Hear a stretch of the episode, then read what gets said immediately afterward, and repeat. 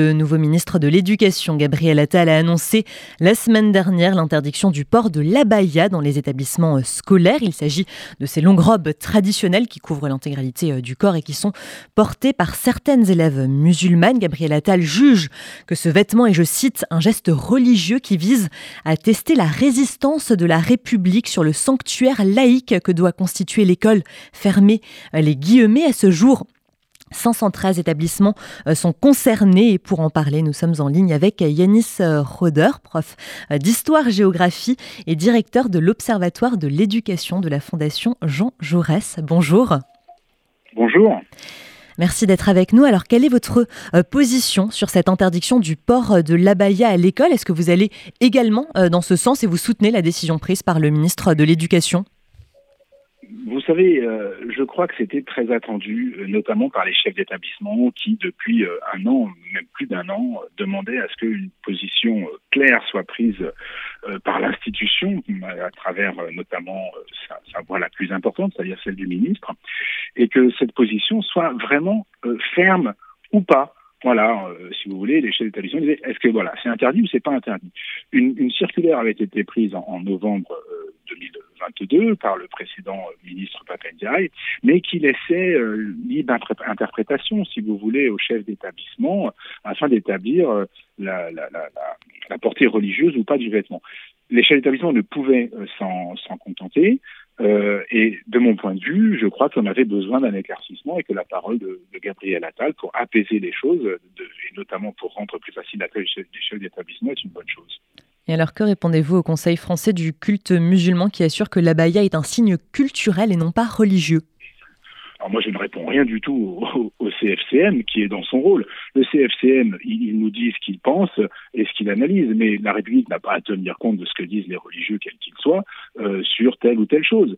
Euh, et, et d'autre part, peu importe que, que la, la baya ne soit pas théologiquement un, un, un, un vêtement en lui-même religieux, c'est la signification qu'on lui donne qui est importante. Vous savez, le Conseil d'État a même reconnu par jurisprudence que, le, bandana porté de manière systématique visant à couvrir les cheveux euh, était un signe religieux par destination. Donc peu importe en réalité ce que nous dit, pour l'État en tout cas, ce que pour la République, ce que nous dit le CFCM.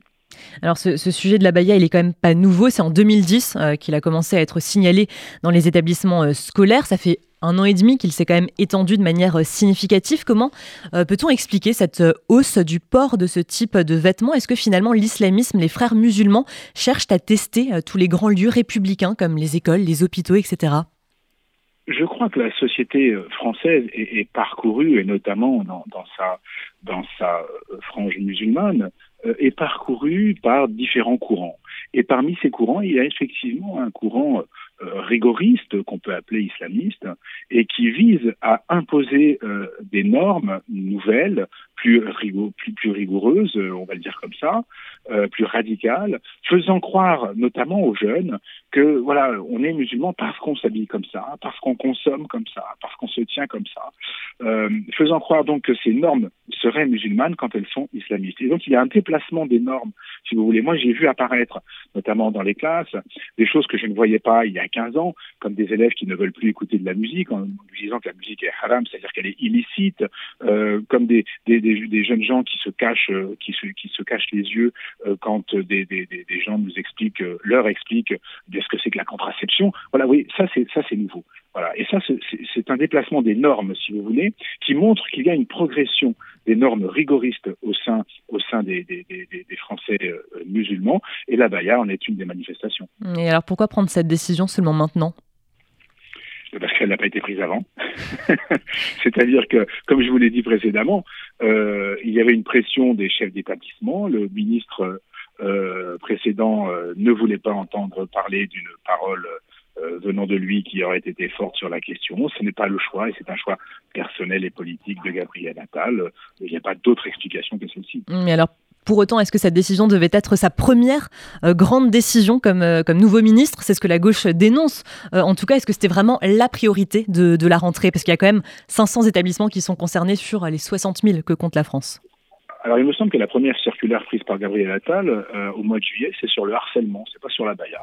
Donc euh, les gens qui critiquent le fait que le ministre aurait pris euh, cette première décision se trompent, ce n'est pas sa première décision. Et d'autre part, il me semble que les, les, les décisions n'excluent pas les autres, une décision n'exclut pas les autres, et que le problème de l'école est un problème global et que tous les problèmes doivent être abordés. Et c'est ce que fait, me semble-t-il, sans, sans, vouloir ici prendre sa défense, le ministre en en, ayant fait d'autres annonces, d'autres annonces euh, importantes. Donc il n'y a pas euh, que, les médias se focalisent sur la Baïa. On n'est pas surpris. C'est voilà, c'est une question qui traverse la société française. C'est pas du tout une question anodine comme certains essayent de le faire croire. C'est un modèle de société qu'on essaye qu'on essaye de nous de nous imposer, euh, qu'on essaye d'imposer à la République. Je crois qu'il faut que la République réagisse. Le ministre a très bien fait, me semble-t-il.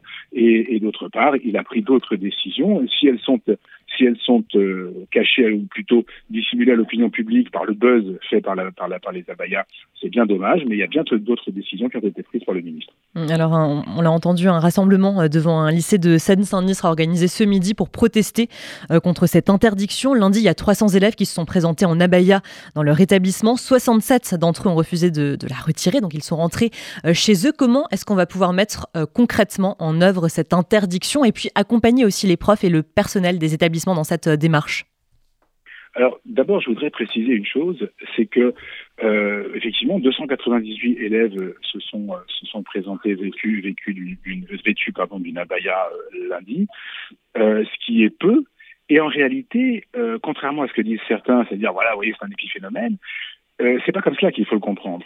Je vais vous prendre un exemple. Dans un, un collège, un lycée de, de Vénissieux, le chef d'établissement euh, avait signalé au mois de mars dernier entre 150 et 200 abayas.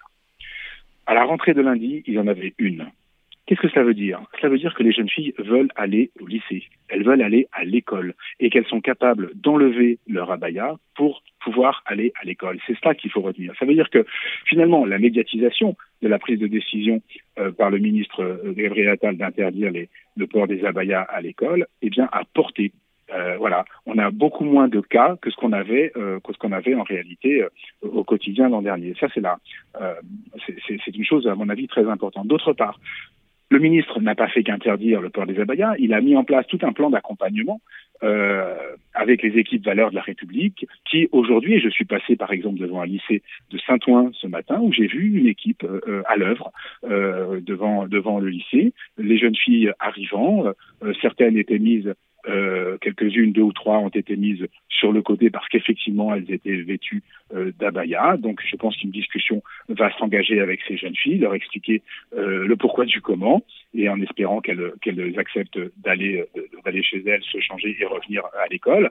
donc tout a tout tout tout, de, tout un, un processus a été prévu de dialogue de dialogue, mais aussi d'accompagnement des chefs d'établissement. Quant à la manifestation dont vous parlez, euh, qui aura lieu, écoutez, euh, les jeunes ont le droit de s'exprimer, euh, l'école doit faire de la pédagogie, il faudra leur expliquer. Mhm. Et alors, vous, vous parliez d'accompagnement euh, envers euh, ces jeunes filles qui ont refusé de, de, retirer cette abaya. Il y a aussi une lettre qui a été envoyée aux familles euh, de ces élèves concernés pour expliquer, je cite, que la laïcité n'est pas une contrainte, c'est une liberté. Pour autant, est-ce que c'est suffisant? Est-ce qu'il ne faudrait pas tout simplement passer par la loi euh, concernant cette interdiction?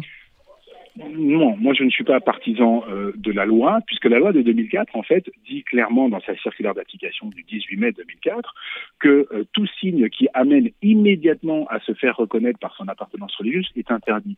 Les chefs d'établissement ont le regard assez aiguisé pour savoir ce que signifie euh, le port de vêtements euh, assimilables à l'abaya ou étant des abayas.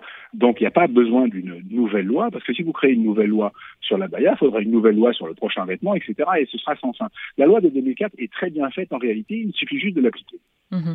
Et alors, dernière euh, question, Yanis Rodard, cette fois-ci concernant la question euh, de l'uniforme que le gouvernement euh, souhaiterait expérimenter. Qu'en pensez-vous? Est-ce que vous y êtes favorable? Ça serait une solution peut-être à cette question de l'abaya? Ça permettrait peut-être aussi en même temps de, réduire les inégalités?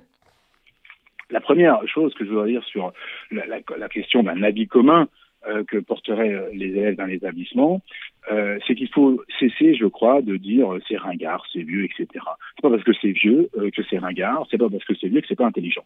Ça, c'est la première chose. La deuxième chose, c'est que l'intérêt, me semble-t-il, d'un habit commun, au-delà effectivement de la question sociale, mais qui pourrait, qui pourrait, si vous voulez, évidemment ressurgir par le port de, de, de, de, de chaussures qui, voilà, qui sont reconnaissables par, le, leur prix d'achat, etc.